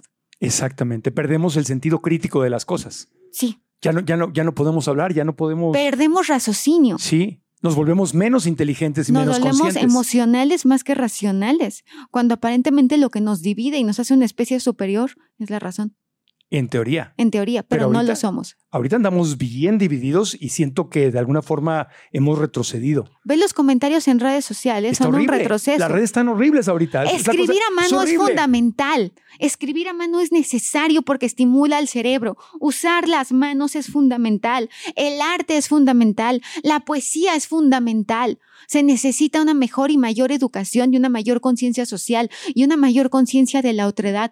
No estamos solos. El, el simple, eh, eh, el ver tantos casos de maltrato animal como el hombre que metió, eh, que aventó un perro a un Vivo, caso Al caso de que, aceite. que sí. fue te- terrible, Sí, terrible, terrible, pero es el reflejo de una gran descomposición social. Y aunque siempre ha habido maltrato, hablo de que incluso eh, para avances científicos había grandes médicos eh, vanagloriados pues, que torturaban perros y que, los alumnos se reían. Tenemos que hacer un cambio social y cultural, pero definitivamente, y aunque suene el lugar común, que a mí nunca me gustó el lugar común, em- tenemos que empezar con nosotros, con abrir los ojos, con abrir el corazón. Estamos muy enojados y tenemos mucho miedo. Y eso no nos lleva a tomar buenas decisiones. No, al contrario, Es un desastre. miedo y enojo dicen que no tomes decisiones con la Claro. cabeza caliente. Yo lo que sé es que a los medios de comunicación tradicionales que todos hemos criticado, porque que yo haya trabajado o que trabaje en medios de comunicación no quiere decir que no los critico. Le veo los mismos defectos que todos les vemos, ¿no? Pero las redes sociales han superado por muchísimo lo que le criticábamos a, Los lo- a los medios linchamientos mediáticos. Sí, y, y soy parte de las redes sociales y este podcast no existiría sin redes sociales. Porque ese lado, eh, a ver, Pero- está la potencialidad del bien y del mal en las redes Pero sociales. el lado oscuro de la fuerza en redes sociales está ardiendo. Ardiendo. Las crucifixiones semanales están ardiendo, las cancelaciones, los ataques. Está mostrando un nivel muy bajo de conciencia. Que y no muy grande de odio. De, mucho odio y El linchamiento mediático es una muerte social. Yo a veces hago una analogía que tiene que ver entre la Inquisición y nosotros. Es, es eso, exacto. En la Inquisición, bueno, a lo mejor eh, de- del Coloseo los tiraban y ahí los dejaban este, a ver eh, que, que el pue- que el pueblo los viera pasar, los juicios públicos. Es exactamente lo Lo mismo. mismo, el Sí, a lo mejor ahora no estás en la horca, a lo mejor ahora no te mueres, pero socialmente claro que eres segregado y es otro tipo de muerte. Pero es un circo romano. es un circo romano. Porque agarran a alguien que desde el punto de vista de un grupo de gente falló o te juzgan, y porque aparte asumen y le agregan cosas a la historia que ni saben, y, y ahí lo tiran y se lo comen todos He los leones. escuchado, por ejemplo, ¿no? Eh, eh, comentarios, vamos a pensar, ¿a quién han linchado mediáticamente? Bueno, no voy a decir nombres porque No, bueno, es que Ah, cada semana hay uno. cada semana hay uno, es que se me vienen muchos a la cabeza. Sí, Pero entonces de esa persona encuentras comentarios, siempre será un vendido, siempre estará a la- al servicio de las élites, sí. eh, eh, siempre, porque además a veces pienso que creamos ídolos para tirarlos. Sí, Lo que estoy diciendo es terrible, pero entonces creo, creo, creo, creo, creo, creo, creo, creo, creo, creo, creo, creo un ídolo como Claro. sociedad. sí. Y lo más bonito del ídolo es cuando lo agarras, ¡pam! Y lo, y lo rompes. tiras. Sí. Sí, y la gente va del fanatismo, del de eres lo máximo, todo, al te odio, eres un hipócrita. O sea, es, es una rayita muy pequeña. Depredador, depredadora, ratera, ladrona. Sí, cuando unos segundos antes eras lo máximo y me cambiaste la vida y yo te admiro. O sea, no te es- quiero volver a ver porque no piensas igual que yo. Ojalá se acabe tu carrera, ojalá Dios te castigue y no sé qué tanto. Eso es terrible. Y Es esos son los linchamientos mediáticos. Claro, claro, exactamente. Y es, es la, es la Inquisición moderna. Es la Inquisición moderna. Es la Inqui- Criticábamos a la, a la iglesia española católica. no, que- nosotros ah, hacemos cosas peores. Estamos iguales. O sea, si un día se meten a los comentarios de cualquier persona en redes sociales, van a encontrar una cantidad de, de que de verdad te, te pueden llevar a la locura Sí. o al borde de ella. Sí, exactamente. Oye, vamos a hacer una pausita. Cuando regresemos, vamos a tener una pantalla aquí para poder ver los casos de gente muy famosa, donde eh, justamente eh, Marifer nos va a decir, nos va a demostrar eh, lo que nos has explicado. Las mentiras. Nos va- vamos a ver las mentiras de, de- de famosos. La boda de Carlos y Diana. La Ay, tenemos. cuando dijo que la amaba, ¿no? Lo por que, que ejemplo, lo que sea eso. El- eh, Camila y Carlos, ¿no? También. Ahí te- bueno, y tenemos varios otros, ¿ok? Así que Ah, una eso pausita. significa que se te antoja. Se me antoja. Viene el chismecito. Rico. Viene el chismecito, pero con enfoque de crecimiento personal. Volvemos después de una pausita. claro. Chismecito consciente. Chismecito consciente. Ya volvemos, ya volvemos. Continuamos en el podcast. Marifer Centeno está con nosotros. ¿Cómo detectar a un mentiroso? Y vamos a ver a algunos mentirosos famosos o unas, más bien unas mentiras famosas. Mentiras famosas y mentirosos que se volvieron famosos. No, Claro, porque famosos quería- que por mentirosos se hicieron Sí, más famosos. más famosos. Sí, porque todos, o sea, la mentira no te define. Todos hemos dicho mentiras. Todos mentimos. Entonces no eres un mentiroso, eres una Es que persona. todos somos mentirosos. Claro, todos hemos mentido en algún momento. Y, ante, y bajo presión, ¿no? Bueno, entonces, ¿a quién vamos a ver para empezar? A ver, este, este es un video histórico que fue un parteaguas a el, el lenguaje corporal a nivel mundial. Sí. Bill Clinton da una conferencia de prensa diciendo que él no ha sostenido relaciones íntimas con la señorita Mónica Lewinsky. Lewinsky. Vamos a observar poquito a poco las microexpresiones, es decir, las expresiones que duran menos de un segundo. Quiero que vean, número uno, cómo asiente con la cabeza, como afirmando el, nervio, el nerviosismo, apunta con el dedo. ¿Por qué apuntas con el dedo? Porque es un gesto que se considera de no negociable, es un gesto de imposición. Al mismo tiempo, se va poniendo más rojito que cómo empieza. Hay un estudio que habla acerca de la temperatura térmica en el rostro, de cómo, cómo te vas poniendo más rojito cuando mientes y cómo la nariz, el síndrome Pinocho, parece ser real porque aumenta la circulación sanguínea. Cuando termina el video vemos cómo hace una mueca demostrando no solamente incomodidad, incomodidad, sino también la necesidad de censurarse, porque incluso Aprieta, los labios. los labios. Sí, pero incluso tiene razón, porque cuando está diciendo no tuve sexo con esa mujer, I did not have sex with that woman, su cara y sus ojos están como en arrepentimiento. Afirmando, Sí, y tienen como cara de arrepentimiento, de vergüenza, de vergüenza, exactamente. de lo difícil que es decirlo. Sí. No lo quiere decir. O sea, ¿cómo- Está obligada a decir que no tuvo relaciones íntimas con esa señora, señorita, ¿En qué estaba yo pensando? Estaba yo pensando. ¿Qué estaba yo pensando? Eso Pero ve el rostro al final. El rostro al Sí. final es un rostro que demuestra, a ver, además es, es una boca chueca, lo cual demuestra un conflicto emocional. sí. Tenemos también, y creo que es importantísimo, Meghan Markle. Meghan Markle, esta mujer que, que ha sido mucho más que viral en los últimos, en los últimos años, la esposa del príncipe Harry, bueno, no sé si se puede decir todavía príncipe, porque No sé, no soy, no soy, el, no soy el, el rey eh, Carlos, no sé decirte. no, yo, Tú dile como quieras decirle. no, pues príncipe Harry, porque soy muy respetuosa. ok, príncipe Harry. Ok. Entonces, Tu compa Harry. no, yo soy muy respetuosa. Ok, está bien. El príncipe El Harry. príncipe Harry. Harry. Harry, el príncipe Harry, bueno, esta este es una imagen del documental que se hizo muy viral en redes sociales, donde platica Meghan Markle cómo se acerca a la reina Isabel en ese, en ese primer conocimiento. Ella dice que ella no sabía que era la realeza. Ella dice que lo más cercano que vio a la realeza fue el diario de la princesa con Annie Hathaway y que ella, a pesar de haber estudiado relaciones internacionales, lo cual es una gran contradicción, no sabía la importancia de la realeza en el mundo lo cual es extrañísimo, una persona que además tiene un IQ tan elevado como el de Meghan Markle, bueno, ella dice que estaba absolutamente lejos de saber que era un rey. Sin embargo, hay una, hay una entrevista previa donde ella dice que le gusta más el príncipe Harry que el príncipe William, y hay una entrevista todavía, hay unas fotos todavía más viejas donde ella está fuera del castillo de Buckingham, eh, pues entonces para no saber dónde tomó la foto, bueno, a una persona que verdaderamente de una inocencia que genera suspicacias. No, hay gente muy inocente en el mundo y parece que Meghan Markle es de estas. A ver. Entonces, cuando ella dice que, que se acerca a la reina Isabel, hay un saludo que debe ser un saludo protocolario donde hay una ligera reverencia. Ajá. Aquí es donde vemos que la exageración es una forma de mentira. Vamos a ver cómo dice Meghan Markle que ella hizo el saludo, porque ella en su inocencia pensó que así era Que había que agachar la. la- que tenía que agachar todo el cuerpo, vamos a verlo de nuevo, está aparentemente, está disfrutando la anécdota. Quiero que vean que las pupilas está dilatada, incluso las dos cejas están alzadas, está enseñando los dientes porque está ligeramente a la defensiva. Le voy a seguir moviendo. Se empieza a reír como, como en forma de burla, se levanta y entonces hace una reverencia extraordinariamente exagerada, donde se acurruca totalmente y no alcanzamos a ver. Pero Parece la- que está haciendo yoga. Parece que está haciendo yoga. De de ninguna, no, no es una persona que tenga ningún tipo de, de limitación como para, para creerle esta ingenuidad que genera suspicacias. no está preocupada. Oye, Claro que no. si estás preocupado, te dirías, oye, yo no sabía eso y, y, yo pensé que bla, bla, bla. O sea, pero claro, aquí está ya como en... Ella lo está gozando, está gozando el show Sí. que está dando. sí, y está muy divertida. se alcanza a ver al príncipe Harry, que aquí no se alcanza a ver, pero en el video, la cara que hace de molestia.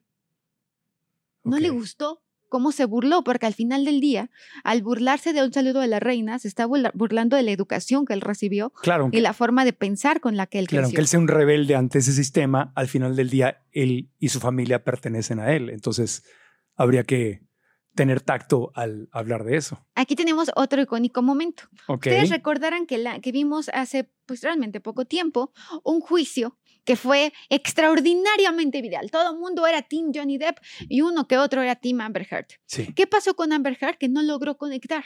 ¿A qué me refiero? Hay gente que, Johnny Depp es una persona que, que- que logra conectar, que logra transmitir, que logra mover. Desafortunadamente, aquí está Amber Heard contando un momento eh, doloroso donde aparentemente ella tenía que llorar, pero ¿qué creen? No vimos una sola lágrima. No hay una, está enojada, hay ira, hay molestia, hay frustración, por eso las comisuras van hacia abajo, pero en realidad lo único que hay es una gesticulación que podría resultar exagerada, pero pa- parece más el rostro de ira que un rostro de una persona que está llorando. sí. Cuando el llanto es una de las cosas que desafortunadamente no se pueden inhibir. Al enseñar así los dientes nos habla que está a la defensiva. Pero repito, una vez más quiero que me digan si alguien la vio llorar, alguien vio una sola lágrima en este video. No, pues, en este video no, no se ven lágrimas. Parece una persona que está haciendo un berrinche, que está enojada, que está molesta, que está llena de ira. Ah, hay que tomar en cuenta que la ira y el miedo son expresiones universales. Por lo tanto, lo que vemos aquí es una persona que tiene ira, más que, por eso resulta una incongruencia. Cuando yo quiero conectar contigo y yo quiero que tú entiendas mi dolor, tengo que demostrar dolor, no enojo, porque entonces tus amortiguadores se van a poner a la defensiva. Vas a decir, si ella, mira, yo estoy muy triste, ta, ta, ta, tú te vas a enojar y te vas a poner a la defensiva y ya no logré conectar contigo. Claro. Por eso es importante a veces, si realmente sientes dolor, quitarte la máscara y decir, voy a enfrentarme a mi vulnerabilidad y a mi dolor. Sí. Aquí lo interesante de este caso en particular es que los dos son actores profesionales. Los Entonces, dos. entonces los actores profesionales, la inmensa mayoría, tienen la capacidad de llorar cuando se les da la gana. O sea, yo he estado, no voy a decir nombres, pero yo tengo amigas, muchas amigas actrices que me dicen, este, ¿con qué ojo quieres, de, de qué ojo quieres que salga la lágrima? ¿Derecho o izquierdo? Le digo, a ver, izquierdo.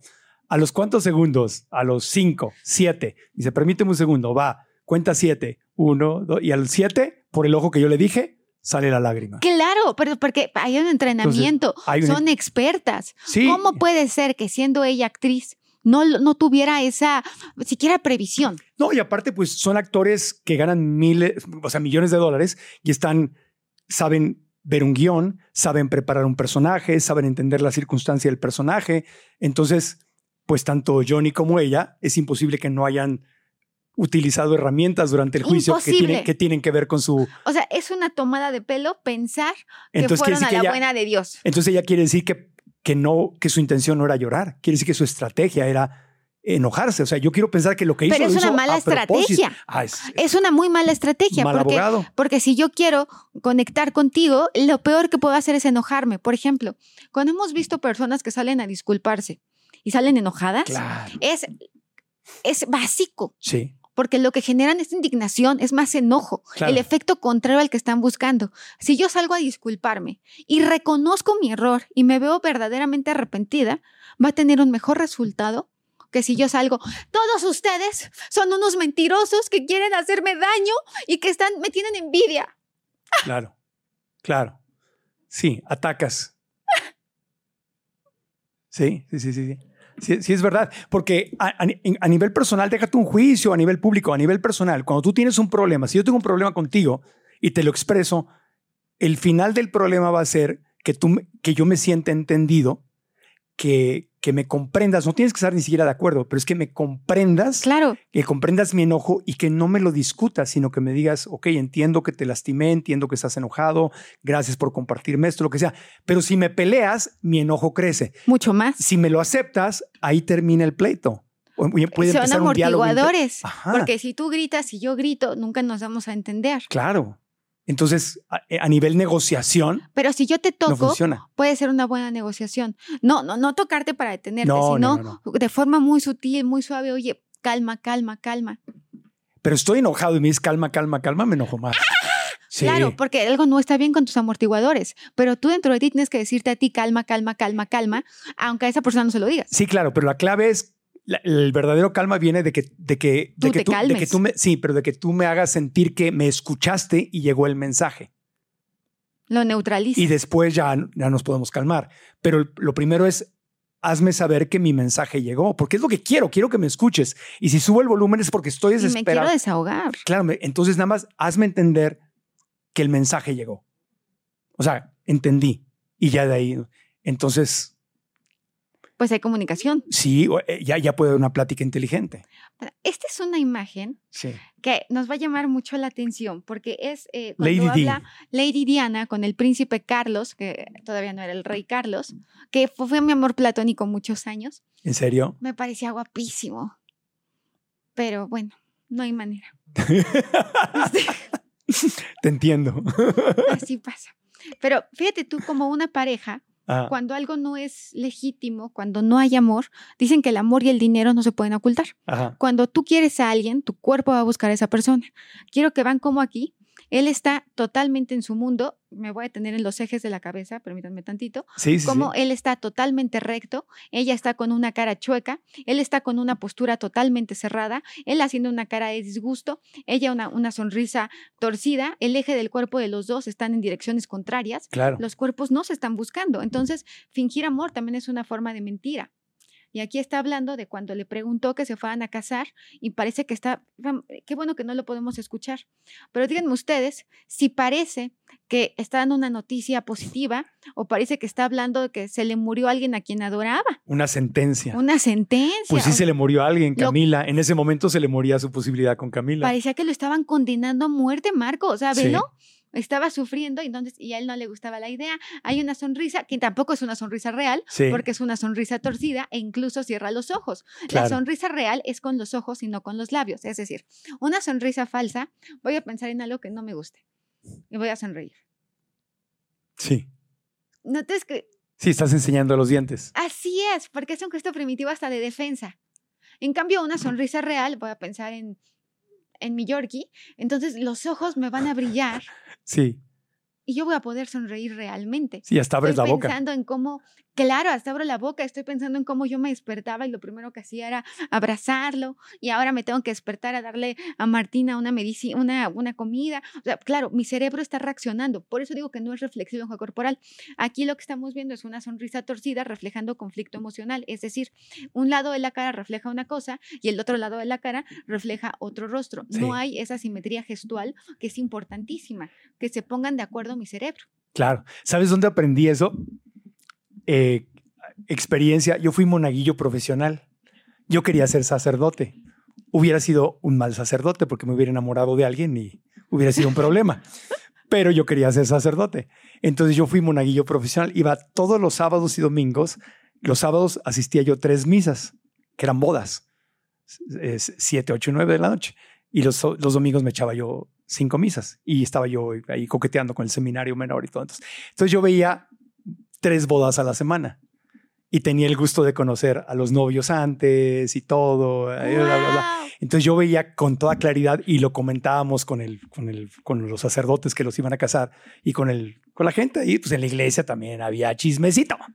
Sí, claro. Y decíamos, esta pareja no está enamorada. Y decíamos, esta pareja, wow, está súper enamorada.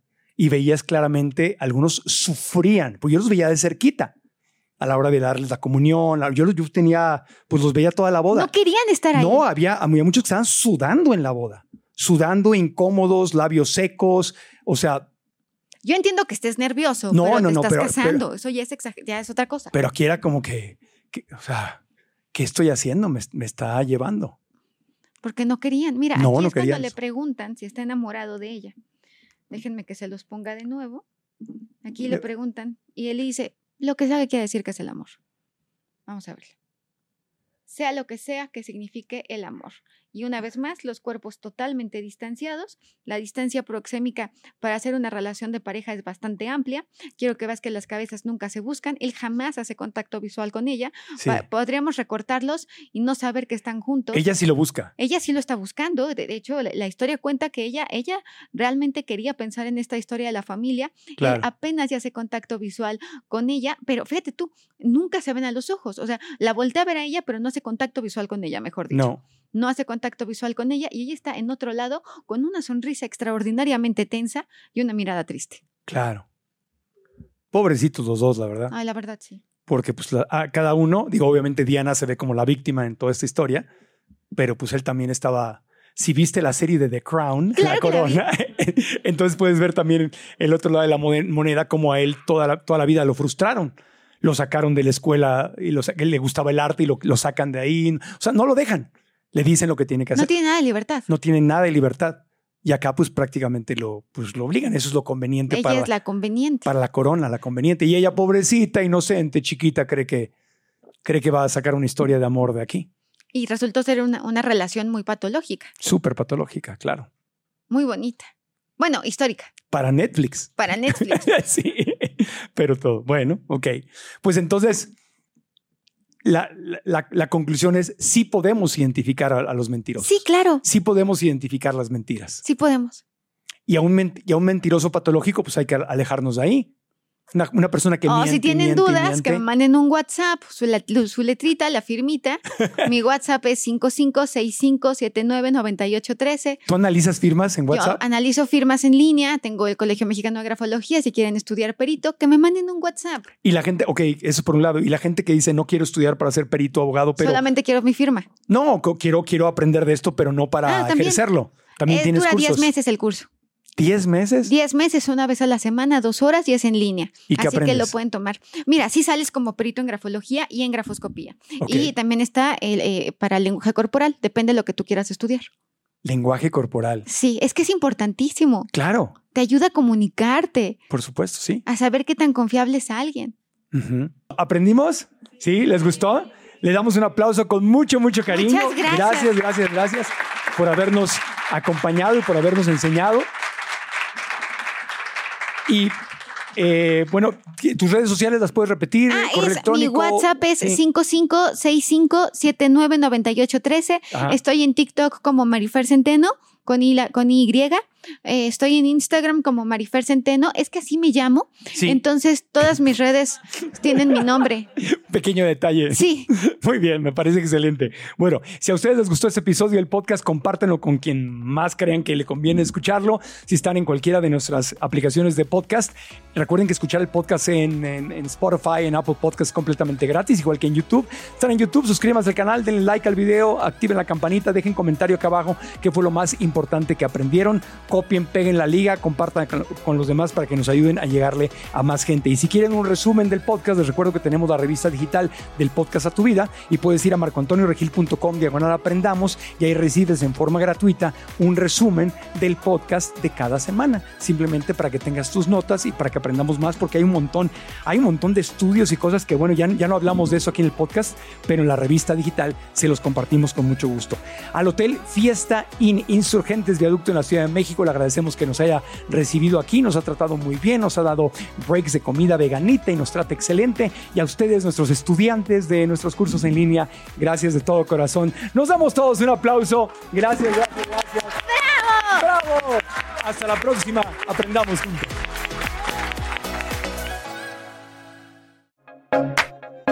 Fiesta in Insurgentes Viaducto en Ciudad de México presentó.